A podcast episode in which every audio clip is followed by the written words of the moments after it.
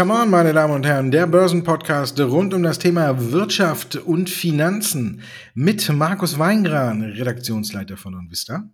Und Andreas Lipko von Comdirect. Ist deine neuen Schuhe schon eingelaufen? Ja, letzte Woche war gut. Kam auch gut an, sahen sehr gut aus. Also von daher alles richtig gemacht und das zweite Paar ist schon unterwegs. Oh, die Promenade auf und ab gelaufen mit neuen Schuhen von Mochas. Und äh, wenn Sie das machen möchten, liebe Zuhörerinnen und Zuhörer, können Sie das machen auch, nämlich auf www.morjas, also M-O-R-J-A-S.com gehen und da können Sie sich die Schuhe aussuchen, sehr schöne, und dann einfach äh, den Rabattgutschein COMON, C-O-M, O-N eingeben und dann gibt's 15 Rabatt auf sehr wunderhübsche Schuhe, die der Herr Lipko schon am Wochenende Gassi geführt hat. Hervorragend.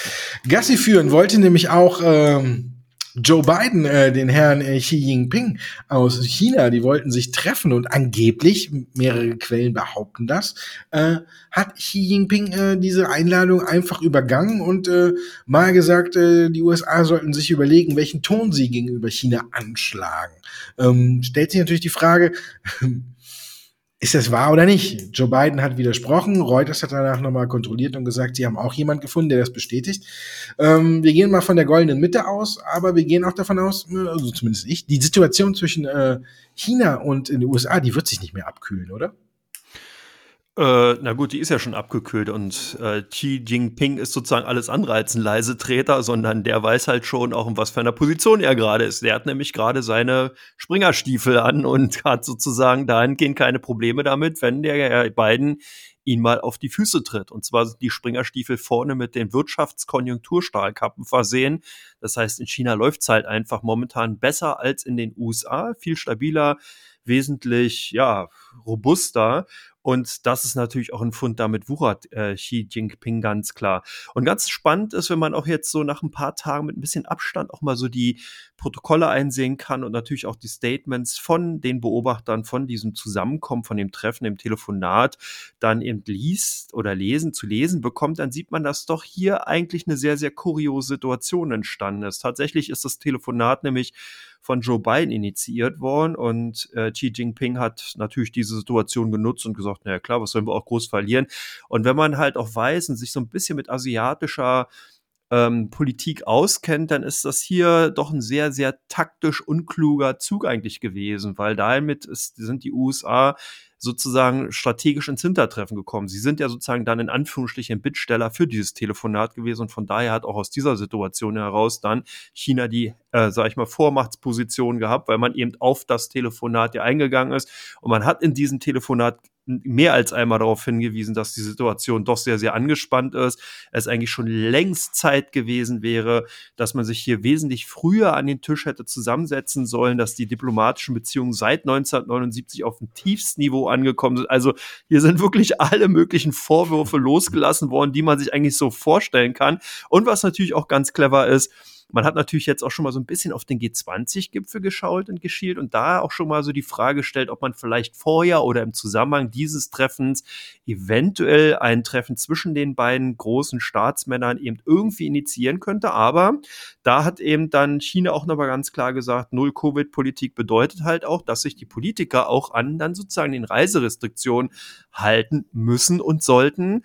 Und demzufolge ist dann so ein Treffen, was dann auch mal wieder aus den USA sozusagen eingefordert oder zumindest initiiert werden sollte, tatsächlich tendenziell ins Leere gelaufen. Also man merkt schon irgendwie, hm, scheint so ein bisschen die trampelige Art von dem Vorgänger von Herrn Biden, Mr. Trump, US-Präsident Trump, übernommen worden zu sein. Also man hat hier sozusagen die Erbschaft eben nicht nur was die der Handelsstreit mit äh, China von den USA ausgeht übernommen, sondern eben auch so ein bisschen das diplomatische, na hier kann man schon fast sagen Betonschuh-Tapsen auf dem Parkett äh, mit übernommen. Also von daher ich denke, da ist einiges dran. Man kann es auch sehen an den ähm, Äußerungen, die eben, wie gesagt, offiziell zumindest erstmal einsehbar sind. Und ich, wie gesagt, denke, noch weiter abkühlen kann sie es eigentlich nicht, oder Markus? Nee, aber ich glaube, es wird auch nicht besser. Das wollte ich eigentlich fragen. Da hätte ich also äh, äh, erwärmen wollten, hätte dahin gemusst, würde sich das Ganze äh, erwärmt sich das Verhältnis wieder ein wenig. Glaube ich auch nicht. Ich glaube tatsächlich, ähm, dass Trump die USA hier tatsächlich ein wenig isoliert hat und China seit diesem Streit äh, wirklich äh, viel, viel äh, cleverer vorgegangen ist. Äh, wir haben ja im vergangenen Jahr auch schon äh, dieses RCEP-Abkommen äh, gesehen, wo China mit 14 weiteren Ländern äh, quasi eine Freihandelszone eröffnet hat. Jetzt hat China ähm, beantragt äh, in äh, dieses äh, CPTPP, wie auch immer alles äh, abgekürzt wird. Äh, das sind elf Staaten drin, darunter Kanada, Mexiko, Australien, Neuseeland, Japan ist gerade, hat den Vorsitz, möchte da auch rein. Ähm, da sind die USA ausgetreten. Und wenn man guckt, hat China seine Verbindungen immer weiter ähm, ausgebaut, hat sich halt eben anders orientiert, hat gesagt, okay, wenn wir dann mit den USA nicht weiterkommen, dann suchen wir uns halt andere Absatzmärkte. Ähm, geht ja jetzt auch darum, dass man sich äh, so hinter verschlossene Türen auch noch umkeppelt, äh, wer jetzt in Afrika hier weiter vorankommt. Also China hat das schon wirklich ganz clever gemacht und hat sich dadurch auch tatsächlich in eine äh, bessere äh, Position gestellt und man muss sagen, äh, Xi Jinping äh, spielt das jetzt auch aus. Wir haben ja auch auf dem Parteitag gesehen, der 100-jährige Feiertag der Kommunistischen Partei, dass er da gro sehr große Töne rausgelassen hat. Der Westen geht vor die Hunde und alles und ähm, da muss man schon sagen, es ist ähm, ein neues Selbstbewusstsein, was China hier an den Tag legt. Ähm, wir begleiten den Handelskrieg äh, oder Handelsstreit ja quasi seit Anfang an. Der Podcast hat ja ungefähr auch mit dem Handelsstreit angefangen. Und man muss äh, schon sagen, dass sich der Wind gedreht hat. Wenn wir uns die Anfänge angucken, dann äh, war ja China eher in so einer Rolle, wo man nur agiert hat. Trump hat das Te äh, Tempo vorgegeben, Trump hat die Waren und die Steuern vorgegeben und äh, China hat dann darauf reagiert reagiert, hat aber irgendwie nie selber einen ersten Schritt gemacht und selber äh, höhere Zölle oder irgendwas äh, gemacht, hat eher dann hintenrum äh, was anderes, was geändert, hat sich neue Wege gesucht und dann erst gegen Ende der Trump-Ära hat man hier ein neues Selbstbewusstsein entwickelt und auch äh, mit anderen Sachen äh, quasi zurückgeschossen.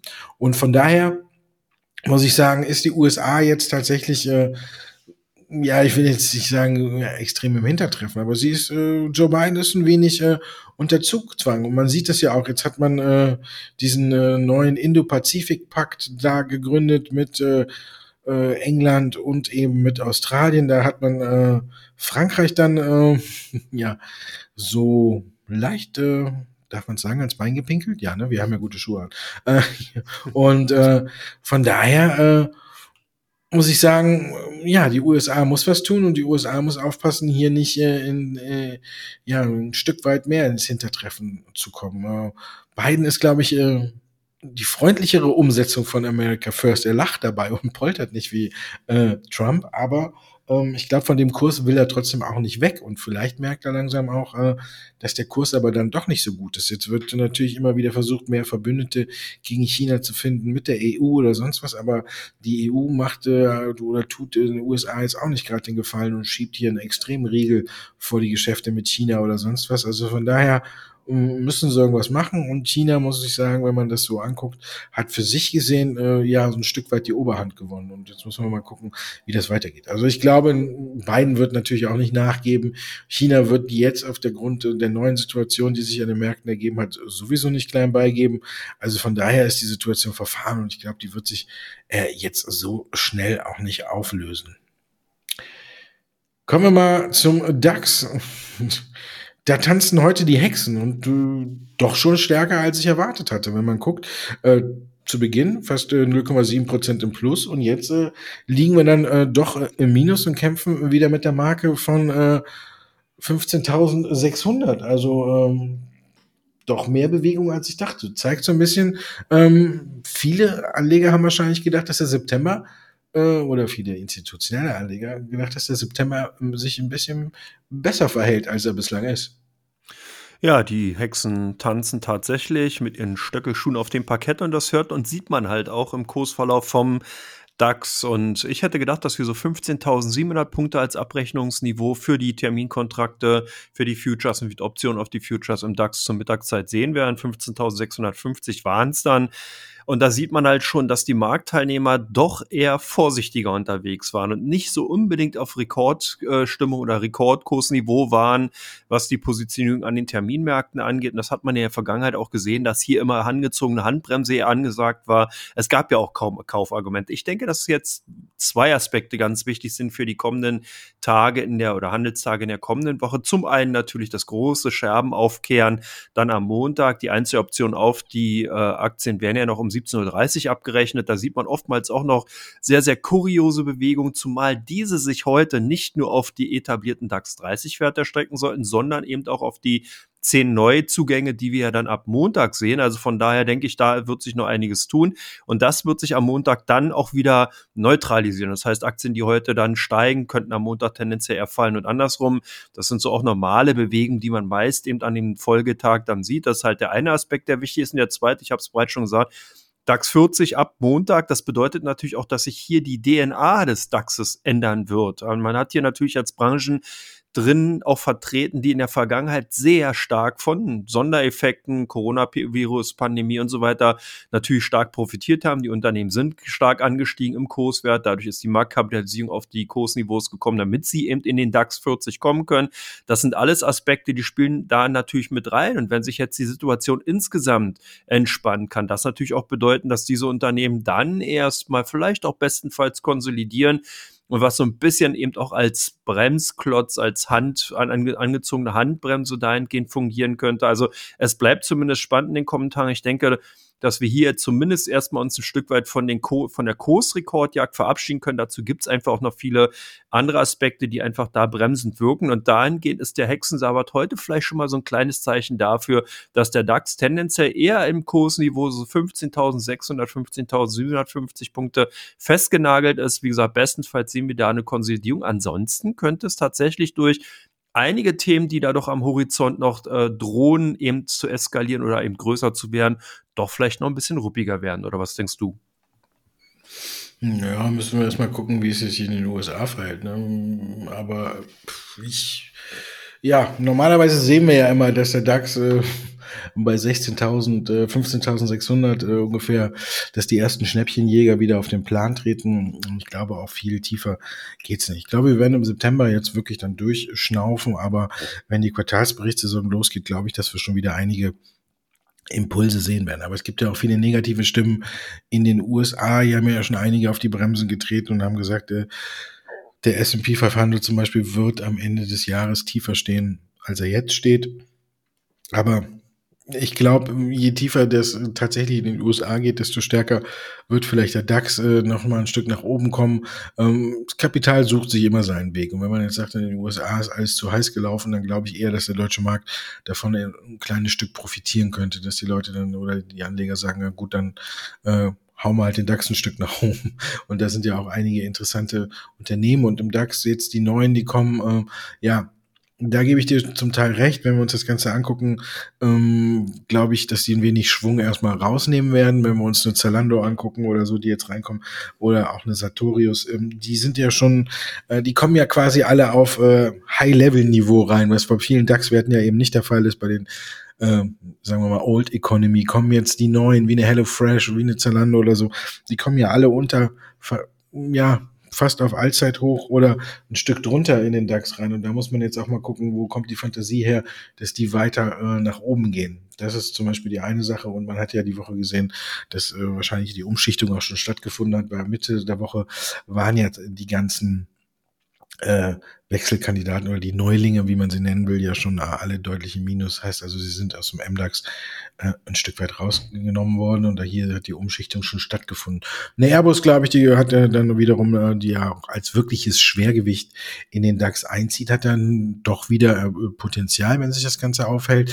Muss ja auch gucken, wie die Gewichtung ist der neuen. Da ist ja wirklich nur Airbus jetzt, äh, kommt als richtiges Schwergewicht rein, was man jetzt vergleichen kann mit einer BASF oder mit einem Autowert Wert oder sonst was. Die, anderen sind ja eher niedriger gewichtet. Von daher, wenn die seitwärts tendieren oder nur leicht steigen, würde das auch nicht so großen Einfluss haben.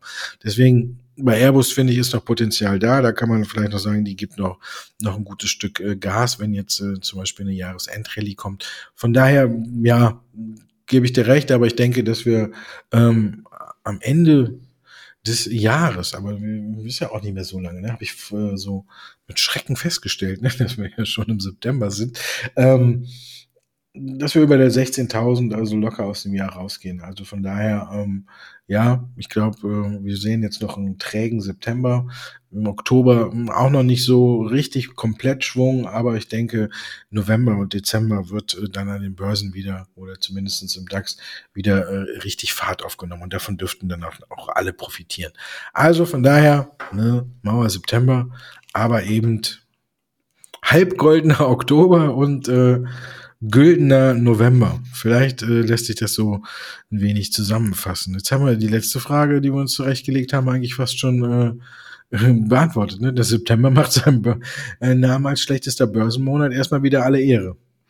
Also die Wahrscheinlichkeit ist sehr groß, ja. Also ich würde denken, dass hier insbesondere von den Unternehmenszahlen her doch noch mal ein paar Überraschungen eben aufwarten und auf die Marktteilnehmer eindröschen können, die vielleicht dann unschöne Begleiterscheinungen eben insgesamt für die Aktienindizes bereithalten. Also ich denke, erinnere mal hier so ein bisschen auch an die hohen Erwartungen, die man zum Beispiel jetzt an den Product Day von Apple hatte, wo dann doch so ein bisschen eher lauwarme Luft als wirklich heißer Dampf zu sehen war. Und ähnliches könnte ich mir bei einigen Quartalzahlen auch vorstellen, wo man einfach viel zu hohe Erwartungen an den, an Branchen, an Sektoren hat, die einfach jetzt wieder eingeholt werden müssen. Und wir dürfen nicht vergessen, wir haben die Tapering-Diskussion, die ja derzeit wirklich wöchentlich geführt wird und immer wieder durch dann die, den die entsprechenden Konjunkturzahlen auch wieder angeheizt wird. Also ich glaube, es wird ruppig sein, der September, der Oktober vielleicht sogar auch noch, da muss man mal schauen. Sehe es aber ähnlich wie du zum Jahresende hin, wird es auf jeden Fall ruhiger und wir könnten vielleicht dann auch eine schöne Jahresendrallye sehen, die dann tatsächlich über 16.000 hinausführt. Das ist meine Meinung. Vielleicht hast du noch mal jetzt eine Nachergänzung dazu?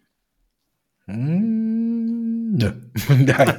ähm, ja, so in etwa ähm, sehe ich es auch. Der September war oder ist ähm, ja seinem Namen gerecht geworden. Aber man muss ja auch fairerweise jetzt äh, für den September anführen, äh, dass wir ja auch einen August gesehen haben an der Wall Street und äh, auch äh, im DAX ja fast nicht, aber an der Wall Street.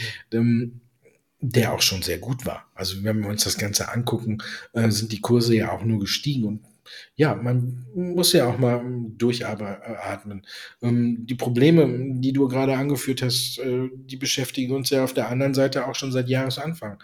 Inflation vielleicht nicht ganz so groß, aber äh, zu Jahresbeginn, aber mittlerweile auch schon ein paar Monate, dass wir auf die Inflations auf die Inflationsdaten gucken. Ähm, wenn die Fed mit dem Tapering äh, beginnt, ist auch schon, ähm, ich weiß nicht, seit zwei, drei, vier Monaten auch schon äh, äh, im Gespräch und wird diskutiert. Mal wird es angeführt, dass es gut ist, mal ist es nicht. Mal sind äh, schlechte Arbeitsmarktdaten äh, dann wieder gut, weil die FED äh, dann äh, später handelt. Mal sind gute Arbeitsmarktdaten dann auch gut, weil der Markt robust ist und sich weiterentwickelt. Also im Grunde genommen ist hier im besonders in den USA, in den vergangenen Monaten alles so gedreht und so geredet, schön geredet worden, dass es eben auch gut auf den Markt passt. Aber er kann ja nicht ein ganzes Jahr lang nur nach oben durchziehen. Also muss man auch mal einen Monat haben, wo man verschnauft. da bietet sich der September halt eben nochmal an. Da kann man nochmal Kräfte sammeln für die eben die Jahresendrallye und von daher, ja, muss man ja sagen, äh, glaube ich auch, dass es so ähnlich verläuft, wie du jetzt gesagt hast. Und äh, da müssen wir mal gucken, wie die USA da mitspielt. Ähm, ob das dann mit den Zahlen wirklich auch so hinhaut bei allen. Und dann äh, können wir eine Jahresendrallye starten. Also ja, ich bange ist mir jetzt noch nicht vor dem Rest des Jahres. Das war Teil 1, meine Damen und Herren. Wir kommen zu Teil 2. Ihre Fragen, unsere Antworten.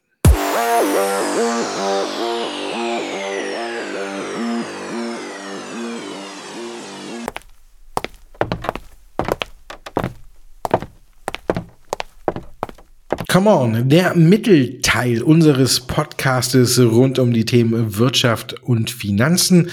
Und wir haben uns wieder fünf Fragen ausgesucht und beantworten die jetzt aus dem Stehgreif heraus. Continental, Andreas. Conti, Vitesco oder beide Aktien im Depot behalten?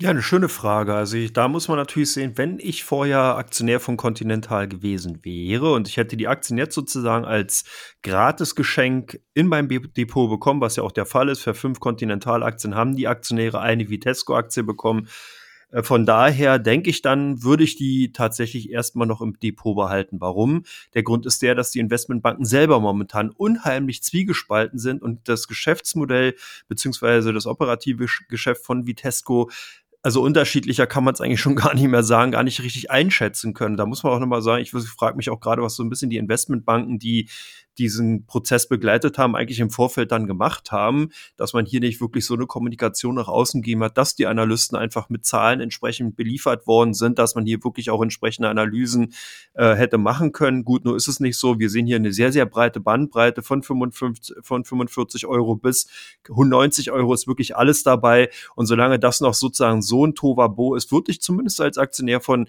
dann jetzt beiden Gesellschaften auch tatsächlich beide Gesellschaften im Depot behalten. Erst wenn sich so ein bisschen der Staub gelegt hat oder eben die Sicht dann ins, insgesamt halt klarer geworden ist, denke ich mal, dann kann man sich entscheiden, ob man tendenziell weiterhin die Vitesco behalten will oder ob man vielleicht sogar Folgendes macht, dass man vielleicht die Conti rausschmeißt und die Vitesco behält, je nachdem, was man natürlich auch für Ansprüche an dem Investment von Continental gehabt hat. Ein weiterer Verlierer auf jeden Fall ist auch schon mal die Familie Scheffler und die Scheffler AG, die ja auch Aktionär von Conti ist und die in diesem Zuge von dem ganzen, ja, nicht klaren Umfeld von diesem, von dieser Transaktion ebenfalls verloren haben. Also von, denke ich mal, wäre es für Aktionäre vielleicht angebracht, erstmal noch, doch noch beide Aktien im Depot zu behalten. Ja, Plug Power stellt sich jetzt die Frage, soll man die denn vielleicht wieder ins Depot nehmen? Europäisches Hauptquartier in Nordrhein-Westfalen. Was ist daran so spektakulär, Mr. Wasserstoff, Markus? ähm, ja, spektakulär ist daran eigentlich erstmal nichts. Erstmal ist es gut, äh, muss man sagen, feiner Schachzug äh, der Regierung äh, hier in Nordrhein-Westfalen, dass man tatsächlich hier Plug Power angelockt hat. Ähm, das ist schon mal gut. Dann äh, kann man das Ganze ein bisschen äh, weiter spinnen. Äh, RWE hatte die Vorstands, äh, Vorstandsmitglied, was im Bereich neue äh, Energien bei äh, RWE zugange ist, haben gesagt, dass sie ähm, ähm, November oder spätestens im November einen Großauftrag für den Bau eines Elektrolyseurs vergeben. Jetzt kann man weiterspinnen und sagen, hm, ist da was dran? Vielleicht kommt Plug Power deswegen auch äh, nach äh, NRW, weil man hier direkt den ersten großen äh, Auftrag äh, wittert und dann auch direkt äh, mit RWE im Bunde ist und das könnte vielleicht eine Sache sein. Aber auf den Kurs hat es jetzt äh, irgendwie am Tag, als die Nachricht kam, dass sie nach äh, ihr Hauptquartier in den USA aufbauen, äh, in, in Nordrhein-Westfalen aufbauen, hat die Aktie fünf Prozent gemacht, aber das war auch alles äh, dann relativ schnell wieder ein Stück weit weg. Also von daher, ja, es ist ganz nett, dass man das jetzt so hat. Natürlich ist es gut, wenn man ein Hauptquartier in Europa hat. Man ist ja auch mit Renault äh, zugange und baut hier äh, neue Autos mit Wasserstoff, kleine Transporter, die mit Wasserstoff angetrieben werden. Sicherlich ist es ja gut für Plug Power, wenn man jetzt in Europa ein Hauptquartier hat und hier neue Kunden gewinnen kann. Auf, kann. Auf der Seite ist die Expansion äh, Richtung Europa natürlich ein wichtiger Schritt für Plug Power. Auf der anderen Seite ist hier die Euphorie in der Branche gerade aktuell tatsächlich äh, auf ja, fast null, muss man sagen. Ne? Wenn man so guckt, es gab viele Nachrichten äh, aus der Branche, wo man früher vor, ein paar Monaten noch, wo die Aktien äh, himmelhoch jauchzend nach oben geschossen werden. Zum Beispiel gab es auch gute Nachrichten von Nikola, dass jetzt äh, tatsächlich ähm, die ersten äh, Trucks äh, in Ulm da hat man das Werk eingeweiht und zur Jahreswende jetzt 2022 sollen die ersten Autos äh, vom Band laufen, sind sogar schon die ersten Bestellungen eingegangen. Der Hamburger Hafen hat 25 äh, LKW davon geordert und alles. Das sind Nachrichten, die hätten früher so eine Nikola-Aktie äh, in den Himmel geschossen und jetzt hat die Aktie darauf äh, noch nicht mehr reagiert in dem Sinne und äh, ist immer noch bei ihrem quasi Spec-Preis von äh, roundabout äh, 10 Dollar. Das zeigt halt einfach, es ist zurzeit äh, wenig, wenig, wenig Fantasie und Vertrauen in der Branche drin. Liegt auch an den Zahlen, die wir zuletzt von ITM Power gesehen haben. Kommen wir gleich auch nochmal zu. Da kam auch eine Frage. Ich habe heute wieder äh, Wasserstoff gewählt. Und auf der anderen Seite, ja, ist die Fantasie raus. Auf der anderen, und dann muss ich sagen, könnte es sein, ich habe heute ähm, ein Interview mit äh, dem Chef von Chevron gelesen, äh, mit dem Herrn Wirz Wirth, Worth, mag man es dann auf Englisch aussprechen, Michael Worth.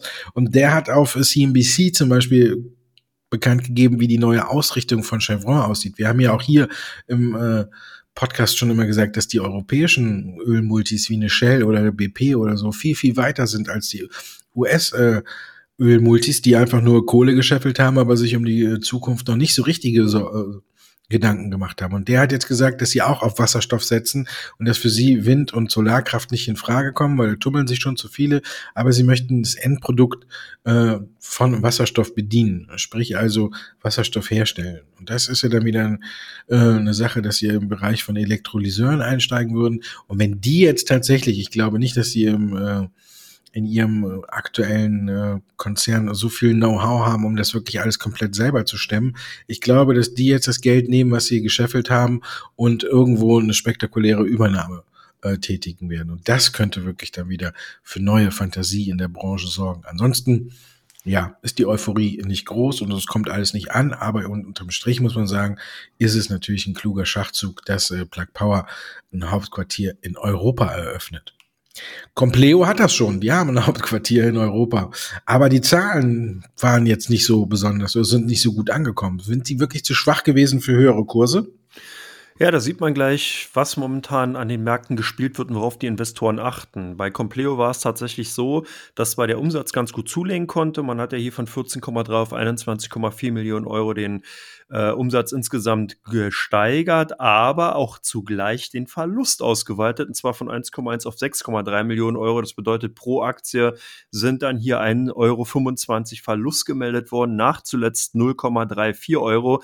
Und das ist genau das, was die Investoren derzeit nicht haben wollen. Das heißt, hier würde man eigentlich eher in die Tendenz operative Gewinne schauen und schielen, weil das eben immer mehr auch an Bedeutung bei der Aktienauswahl nimmt. Das heißt, hier äh, ist man also vorsichtiger geworden. Auf der anderen Seite zeigt das aber auch gut auf, in was für ein Dilemma im Endeffekt natürlich auch die Ladesäulenanbieter stecken. Man hat hier ein Geschäftsfeld, eine Infrastrukturgeschäftsfeld, was man eben nicht so mir nichts, dir nichts von einer Woche auf die andere eben ausweiten kann. Man hat hier viele, viele Dinge zu beachten. Baugenehmigungen, wie sind die Ladenetze, wie sind die Stromnetze, kann man da überhaupt noch eine Ladesäule entsprechend anschließen und natürlich auch die Konkurrenzsituation. Alles Punkte, die dafür Sorge getragen haben, dass bei dem Konzern Compleo hier natürlich auch Forschung und Entwicklungskosten eingestiegen, Personalkosten eben für Neuakquisition, eben zur Ausweitung des Netzes, alles Punkte, die dann eben natürlich auch die ja, Kostensituation extrem ansteigen lassen und entsprechend dann natürlich auf die Gewinnsituation drücken, zumal ja auch jetzt hier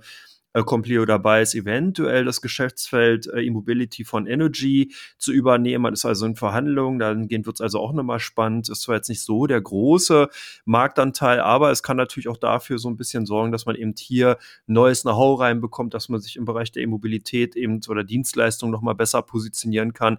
Von daher, dahingehend ist die Story noch insgesamt interessant, aber es wird zunehmend für Unternehmen, und das gilt generell momentan in der Phase, wichtiger, den Investoren aufzuzeigen, wann man eben nachhaltig im Gewinn arbeiten kann, beziehungsweise dann weiterhin nachhaltig im Gewinn arbeiten wird und was für eine Wachstumsrate dahinter steht, weil das sind genau die Kriterien, da gucken momentan die Investoren drauf und das ist die Zeit schon lange vorbei, wo man hier viel Verständnis für Expansionspläne hat, wo man eben sagt, ja gut, das ist ja, steckt noch mitten sozusagen eben in der Expansionsphase, die ist jetzt mittlerweile vorbei, die Unternehmen, die jetzt an die Börsen kommen, die werden es tatsächlich dann dahingehend schwer haben und so halt auch Compleo, die ja auch erst vor kurzem im Verhältnis dann eben an die Börse gegangen sind, also von daher denke ich mal, werden hier die kommenden zwei Quartalzahlen auf jeden Fall nochmal sehr, sehr wichtig werden.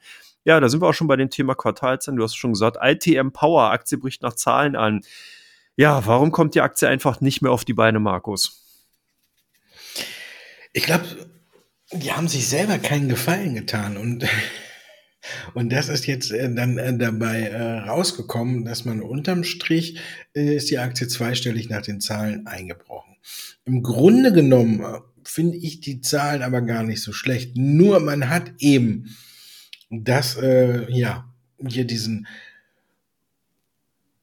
ja, man, man hat anerkannte Einnahmen aus Gemeinschaftszuschüssen. Also man hat quasi dieses Geld, was man aber auch noch als Zuschüsse bekommt, hat man in den Umsatz mit reingerechnet. Und da sind die Zuschüsse sind um 63 äh, Prozent halt eben eingebrochen von 2,1 Millionen Pfund auf nur noch 800 Millionen Euro.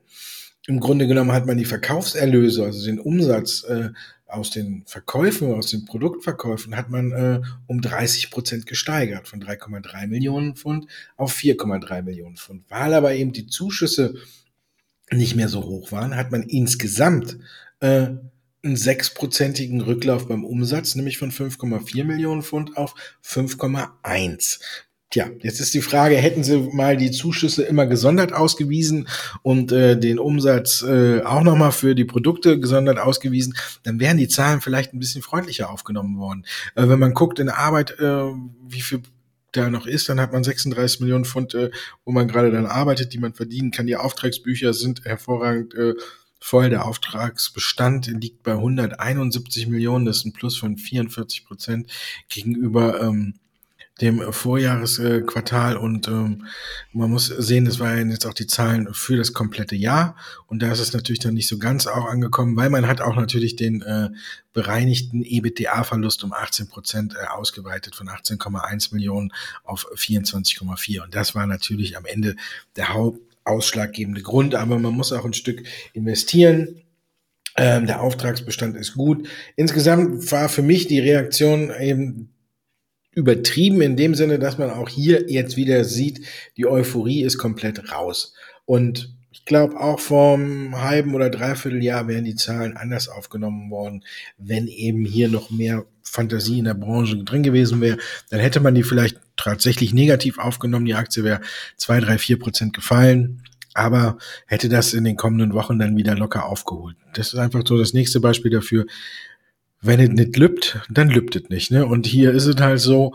Und deswegen, trotzdem bin ich davon überzeugt, auf lange Sicht werden sich eine ITM Power durch die Kooperation mit Linde und auch eine Plug Power durch die weiteren Expansion nach Europa und auch durch die Kontakte und auch die Verträge, die man hier schon hat, werden die nicht verschwinden. Und ich glaube, sie sind auch nicht die Übernahmekandidaten Nummer eins. Da sehe ich dann eher, wenn tatsächlich Chevron zuschlagen würde, so eine Neil oder so, ähm, als äh, Objekt der Begierde oder eine McFly in Frankreich. Passt ja dann irgendwie wieder ne, zu Chevron und dann McFly. Ähm, da glaube ich, sind wir dann eher zu Hause und ähm, ja, von daher mutige Anleger können jetzt sowohl bei Black Power als auch bei ITM Power, finde ich, eine kleine Position aufbauen. Ich glaube, wir sind jetzt bei beiden wieder ähm, am, am Punkt, wo alles äh, ja, wo, wo das Modell gilt, schlimmer geht nimmer und von daher kann man hier als mutiger Anleger wirklich eine kleine Position aufbauen. Aber es gilt halt eben auch hier bei Plug Power und auch bei ITM Power.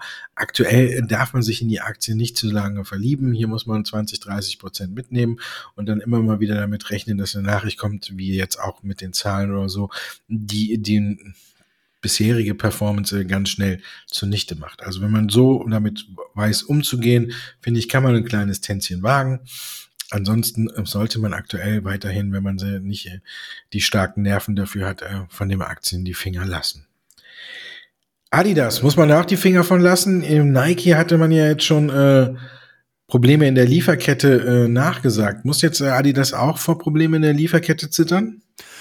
Ja, zumindest ist es ein zunehmendes Problem in vielen Bereichen und so auch im Sportartikelbereich. Und das hat natürlich damit zu tun, dass wir viele Manager in den letzten Jahren einfach die Kostenseiten äh, extrem stark reduziert haben, indem man einfach die Lagerhaltung gekürzt hat, dass man hier also einfach vieles ausgelagert hat, dass man einfach in den Logistikwegen sozusagen die Lieferthematik äh, versteckt hat. Und das fällt natürlich jetzt den ganzen Konzernen extrem auf die Füße. Und wenn man da auch nicht die richtigen Schuhe hat, dann kann es eben schmerzhaft werden. Also von daher ist es bei Adidas tatsächlich der Fall, dass natürlich hier die Problematik genau darin steckt. Zum einen hat man eben hier Lieferkettenproblematiken, zum anderen aber eben auch lässt man natürlich dann viele von den Produkten und Schuhen eben in Billiglohnländern herstellen und die sind nicht mehr in Osteuropa, sondern tatsächlich im Fernen Osten, im Fernen Asien, teilweise in Vietnam. Und da ist halt das Problem, dass natürlich, wenn dort die Produktion läuft, dann eben auch die ganzen kompletten Produkte auch natürlich wieder hertransportiert werden müssen, also in, in entsprechenden Absatzländern, meistens natürlich in den westlichen Industrienationen, sprich Europa und Amerika. Und da liegt genau auch wieder natürlich der Pfeffer dann oder der Hase im Pfeffer begraben, weil irgendwie müssen diese Produkte ja tatsächlich in Containern verschifft werden. Containerraten äh, sind momentan teuer, beziehungsweise eben auch teilweise nur schwer zu bekommen. Und das ist das Problem, womit eben Adidas zu kämpfen hat. Also ganz von der Hand zu weisen ist es nicht. Ich denke aber hier wird man auch relativ schnell versuchen, natürlich dann vielleicht auch wieder alte Werke, wahrscheinlich auch wieder alte äh, Lieferwege entsprechend reaktivieren zu können und dass man dann eben vielleicht sieht, es hat sich auch in der Krise gezeigt, dass hier gerade die Sportartikelkonzerne unheimlich schnell reagiert haben, weg vom stationären Handel hin in die digitale Welt. Vielleicht kann man sozusagen hier auch nochmal eine Rolle rückwärts machen, dass man dann eben doch wieder alte Produktionsstätten reaktiviert in den äh, Ländern, wo man eben dann entsprechend die Produkte auch besser verkaufen kann. Muss sich alles zeigen. Kurzfristig auf jeden Fall ein Belastungsfaktor, sehe ich auch so. Mittelfristig denke ich mal und hoffe auch, dass man hier mal wieder dann auch die äh, Konzerne, das Management sieht, die eben darauf reagieren und sich entsprechend einstellen können. Ja, das kann unserem Werbepartner äh, Mochas ja nicht passieren. Ne? Die sitzen ja in Schweden und lassen ihre wunderschönen Schuhe in Spanien produzieren und dann rüber verschicken. Und dann kann man die ja bestellen. Ähm, ich habe da auch jetzt mal einen Schuh zur Ansicht nochmal bekommen. Äh, den Espandrill in Braun. Muss ich sagen, auch sehr schön und äh, alles passt zusammen. Und hier gibt's keine Lieferschwierigkeiten, weil die Schuhe eben aus Spanien äh, einen wesentlich kürzeren Weg haben. So. Hm. Und wir uns die dann in Ruhe angucken können. Und jetzt kommen wir zu Teil drei. Wir gucken auf die meistgesuchtesten Aktien bei OnVista und Aktien, die ein starkes Handelsvolumen bei der Comdirect haben. Und da bin ich auf eine Aktie ganz besonders gespannt.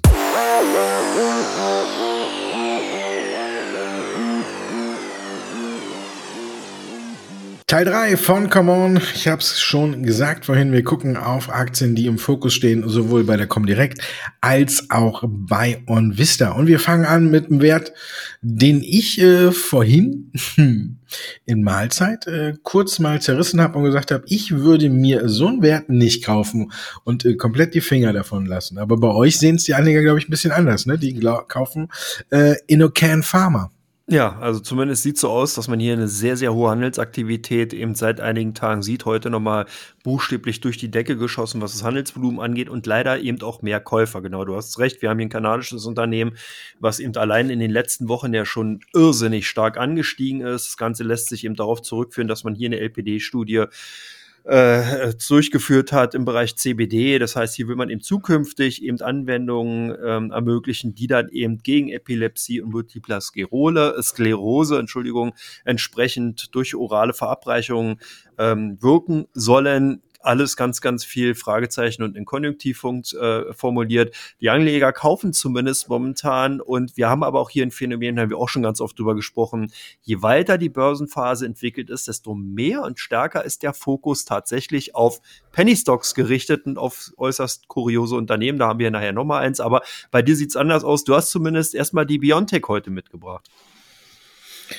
Ja, ich habe, äh, die stehen bei uns alle vorne, habe ich gedacht, mache ich heute nochmal so einen kleinen Abriss ähm, über die ganzen Impfstoffkandidaten. Aber wie du schon sagtest, ich, ähm, je schwerfälliger die Börsen sind, ne, desto mehr kommen die, die Penny Stocks wieder in den Vordergrund, weil man hier ja das ganz große Geld wittert, ne, die ganz große Performance.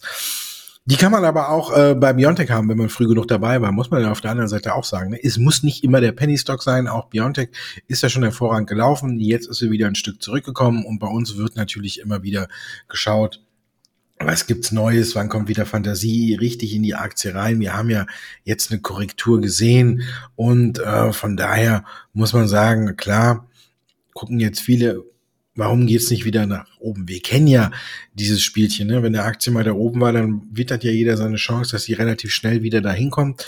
Ähm, manchmal ist es eben nicht so, aber ich glaube, bei Biontech wird das äh, tatsächlich äh, auch wieder so weitergehen. Man muss ja sagen, ähm, sie ist total auf äh, den Corona-Impfstoff eben reduziert worden. Aber wenn man sich das Ganze mal genau anguckt, dann entwickelt Biontech gerade in der in der Forschung oder in der, sagen wir mal, Onkologie-Pipeline, also Produkte gegen Krebs, da hat man 15 Produktkandidaten in 18 klinischen Phasen, äh, die in der Präklinik oder in der ersten Phase oder in der zweiten Phase sind.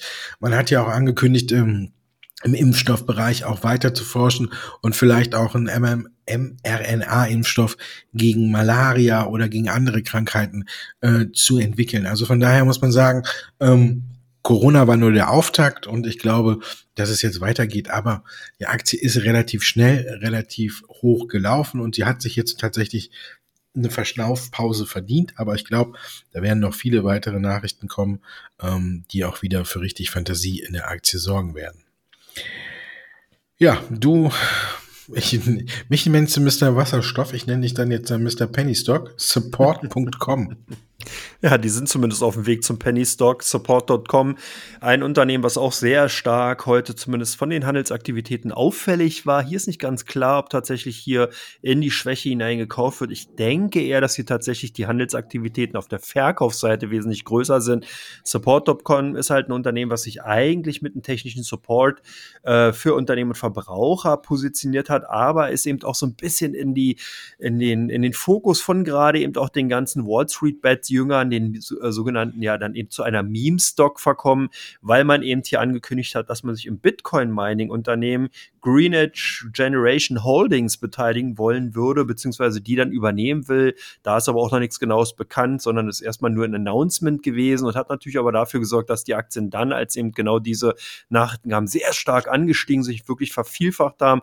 Jetzt scheint hier so ein bisschen Ernüchterung bei dem Unternehmen einzukommen, also auch wirklich ein absolutes heißes Unternehmen dahingehend, also nichts für konservative Anleger, aber tatsächlich sehr stark eben auch gehandelt. Von daher mussten die dann heute doch hier den Platz bei der Comdirect und bei den meistgehandelten Aktien finden. Bei dir natürlich konkludent Valneva. Ja, auch äh, Absturz. ja, mh. Hm. Klar, hier hat die britische Regierung dafür gesorgt, dass die Aktie halt kräftig unter Druck gekommen ist. Auch hier gilt wieder Ähnliches. Klar, war hier total viel äh, Fantasie drin äh, durch äh, den möglichen Impfstoff, weil man ja auch gesagt hat, dass hier wirklich ein neuer Hoffnungsträger ist für alle, die tatsächlich äh, keinen mRNA-Impfstoff mögen oder wollen, weil ihnen das zu gefährlich und zu unerprobt ist und die ja hier quasi einen Totimpfstoff entwickelt haben. Ähm, wenn man jetzt guckt, dass die Aktie über 40 Prozent an einem Tag verloren hat, äh, könnte man ja meinen, der Impfstoff ist nicht zugelassen oder abgelehnt worden. Aber dem ist ja noch nicht mehr so. Man hat ja die Zulassung äh, bei der britischen Gesundheitsbehörde beantragt und gleichzeitig hatte die britische Regierung ähm, auch schon Lieferverträge mit Valneva geschlossen. Und die britische Regierung hat jetzt eben diesen Liefervertrag oder diese Lieferverträge äh, gekündigt, weil man gesagt hat, Valneva hätte gegen bestimmte äh, Voraussetzungen verstoßen. Man weiß auch nicht genau was. Und Valneva sagt, nee, haben wir nicht. Und naja, jedenfalls äh, sind dadurch natürlich Zweifel an der Wirksamkeit des Impfstoffes aufgekommen. Jetzt fragt man sich, wusste die oder weiß die britische Regierung mehr? Hat man irgendwie von der Behörde einen Tipp bekommen, hier, pass auf, mit dem Impfstoff wird nichts. Guckt lieber mal, dass ihr die Bestellung wieder äh, zurücknimmt oder ähm, man weiß es nicht genau. Also der Impfstoff Stand ist im Grunde genommen einfach der gleiche, nur man hat aktuell keine Abnehmer mehr mit der britischen Regierung.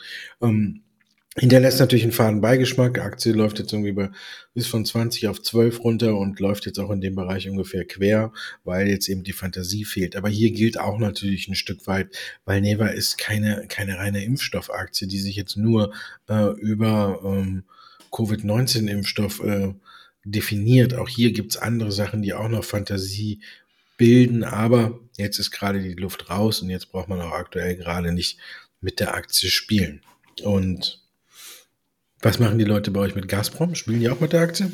Ja, Gazprom hat sich ja dadurch, dass die Nord Stream 2 tatsächlich zu Ende gebaut wurde, eigentlich ja wieder zum, wie soll man sagen, politisch, mit politischen Risiken behafteten Value-Wert entwickelt. Hier hat man eine sehr hohe Dividendenrendite äh, bei dem Rohstoffunternehmen aus Russland. Man hat natürlich immer wieder diese politische Komponente drin, das muss einem klar sein. Aber insgesamt scheinen die Anleger das eben dann in Kauf nehmen zu wollen, die Aktien eben doch auch trotz der Kursschwäche in den letzten Tagen hier klar auf der Kaufseite zu finden. Und äh, ich denke, das zeigt eben auch nochmal, wie wichtig natürlich das Thema Rohstoffe insgesamt ist und vor allen Dingen, wie wichtig es auch ist, auf Unternehmen dann in diesen Sektor zu setzen, die auch eine entsprechende Validität aufsetzen oder aufzeigen, beziehungsweise auch die entsprechende Unternehmensgröße haben. Und das ist zumindest Gazprom. Deswegen wollte ich mal, wenn ich schon jetzt zwei, ich sage jetzt mal eher diskussionswürdige und ambivalente Unternehmen mitnehme, als dritten Kandidaten einen Wert nehmen, der zwar auch ambivalent zu sehen ist, aber zumindest mal eine Validität besitzt. Und jetzt ist die Frage, CureVac, was was machen da eure User? Ja, die suchen auch verzweifelt nach guten Nachrichten. Kann man einfach äh, auch ähm, nicht anders zusammenfassen. Aktie ist ja auch eher ähm, auf dem absteigenden Ast. Man hat jetzt ähm, nochmal Daten nachgelegt zum Impfstoff der zweiten Generation, aber äh, der ersten Generation, Entschuldigung, hier muss, hier muss man ja mal jetzt unterscheiden bei CureVac. Es gibt ja den Impfstoff der ersten Generation, der darf wohl, glaube ich, äh, getrost als Flop eingeordnet werden und äh, dann liegen die Hoffnungen natürlich auf dem Impfstoff der zweiten Generation. Aber hier hat man auch noch keine Daten, die so richtig äh, dafür sprechen, dass wieder irgendwie Fantasie in die Aktie reinkommen kann. Hm, hat jetzt zuletzt ist es zwischen 50 und 75 äh, Dollar gependelt, ist jetzt wieder eher am unteren Ende. Wenn man sich das so charttechnisch anguckt, dann ist das Risiko jetzt wohl wie eher wieder so gut wie raus. Jetzt kann man eigentlich nur in dem Sinne positiv überraschen, aber es gibt halt immer noch die Möglichkeit, dass die FDA sagt, äh, Ne, die FDA, die haben wir gar nicht bei der FDA, das ist die EMA, die Europäische Arzneimittelbehörde, den Impfstoff gar nicht zulässt. Man muss ja sagen, äh, die letzte Fantasie oder der letzte Strohhalm, an dem sich hier jetzt vorerst mal die Anleger bezüglich des Impfstoffes klammern. Man muss ja auch wieder CureVac nicht nur auf den Impfstoff re äh, reduzieren. Auch hier gilt ja Ähnliches äh, wie bei BioNTech. Sie sind ja kein reiner Impfstoffproduzent und haben jetzt hier dann ähm, in ihrem Spezialgebiet äh, ins Leere gegriffen, sondern sie sind ja noch auch in der Onkologie und überall ähm, zugange. Aber sagen wir mal so, der letzte kleine Covid-Strohhalm, an den sich die Anleger noch klammern, ist, äh, dass die Europäische Arzneimittelbehörde trotz einer Wirksamkeit, Wirksamkeit, in die äh, unter 50 Prozent liegt, den Impfstoff trotzdem noch zulässt. Ich glaube es zwar nicht, aber das ist so die letzte kleine Hoffnung. Und wenn die Nachricht kommt, dass die EMA eben tatsächlich, wie ich denke, sagt, äh, nein, hier gibt es nichts mehr mit Zulassung, dann denke ich, äh, wird die Aktie auch nochmal nach unten abrauschen. Von daher ist es ein ganz hoch riskantes, heißes Eisen und ich würde aktuell nicht mehr zocken. So, und jetzt, wo zockst du am Wochenende? Ich werde auf jeden Fall vielleicht noch eine Radfahren gehen. Da werde ich dann zocken.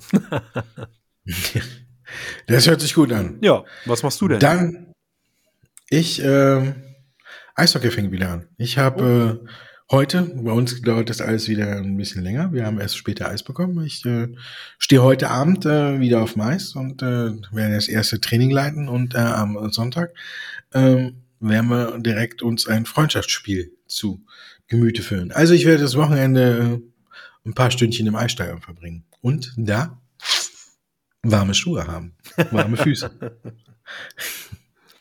Sehr schön. So sieht's aus. Dann wünsche ich dir ein wunderschönes Wochenende, Andreas. Das wünsche ich dir auch. Vielen Dank und viel Spaß. Dir auch beim Fahrradfahren. Und Ihnen, liebe Zuhörer, auch ganz viel Spaß. Und wenn Sie auch warme Füße haben möchten, ne, gucken Sie einfach auf www.mochas.com, geschrieben www.morjas.com. Das kann jeder selber schreiben. Gibt es auch jetzt äh, eine neue Kollektion ist äh, unterwegs, kommt auch jetzt. Also lohnt sich, wer schon mal drauf geguckt hat, kann ruhig nochmal drauf gucken, wenn in die neue Kollektion kommt. Ich glaube am 25. Ähm, und da gibt es von uns eben noch den Rabattgutschein, wenn man hier das Stichwort Come On eingibt. Also viel Spaß beim Stöbern auf der Seite von Mochas.